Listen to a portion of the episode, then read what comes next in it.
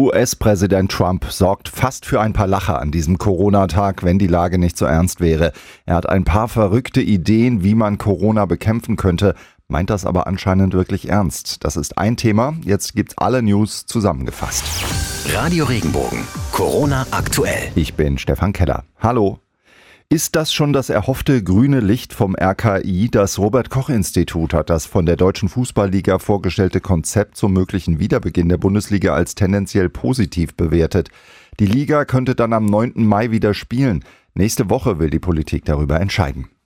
In dem Zusammenhang, das DFB-Pokalfinale, eigentlich geplant am 23. Mai, ist auf unbestimmte Zeit verschoben worden. Ziel sei es, bis zum 30. Juni ein Finale zu spielen, hieß es vom DFB.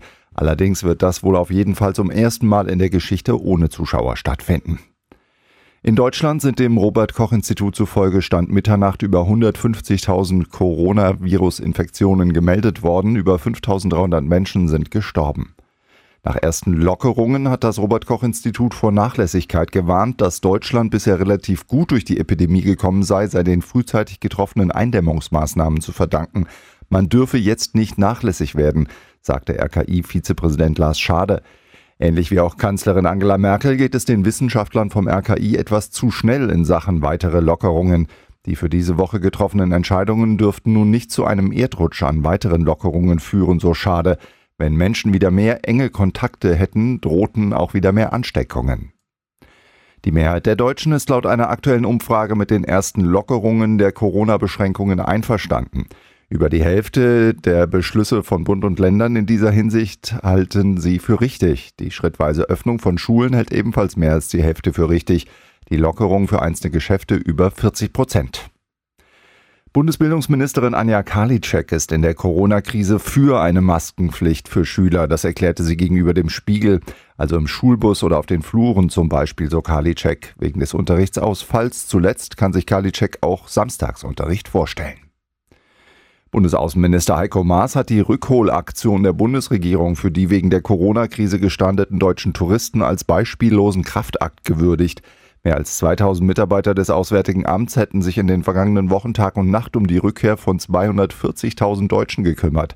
Maas sagte, wir haben auf unseren Rückholflügen, die wir alle unternommen haben, weil alle Touristen Staatsbürger hatten, die irgendwo auf der Welt gestrandet sind. Wir haben auf den Rückholflügen etwa 6000 Reisende aus anderen Ländern mitgenommen, darunter auch 350 Bürgerinnen und Bürger aus Spanien. Und Spanien hat umgekehrt viele Deutsche mit zurückgenommen, insbesondere aus Lateinamerika. Die Rückholaktion sei damit aber noch nicht vorbei. Die Klimabewegung Fridays for Future hat mit einer großen Kunstaktion vor dem Bundestag erneut auf die Klimakrise aufmerksam gemacht. Auch Schauspielerin Katja Riemann war da. Wegen der Corona-Pandemie finden die meisten Fridays for Future Aktionen aber nur im Internet statt. Ob wir auf der Straße Abstand halten oder gegen andere Corona-Regeln verstoßen, das wird ja neben der Polizei auch vom kommunalen Vollzugsdienst überwacht.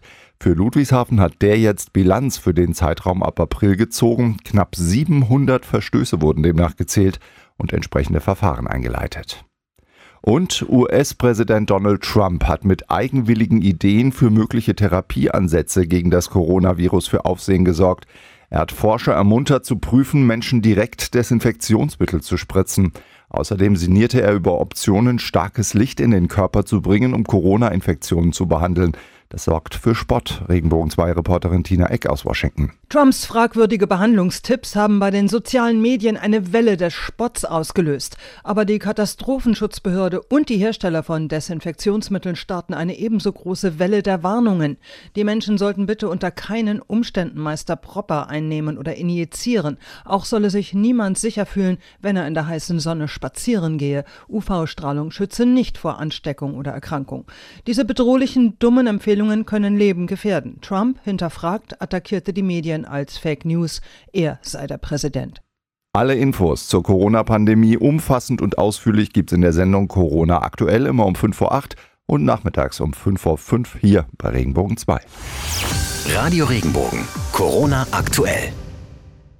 Wenn dir der Podcast gefallen hat, bewerte ihn bitte auf iTunes und schreib vielleicht einen Kommentar. Das hilft uns sichtbarer zu sein und den Podcast bekannter zu machen. Dankeschön.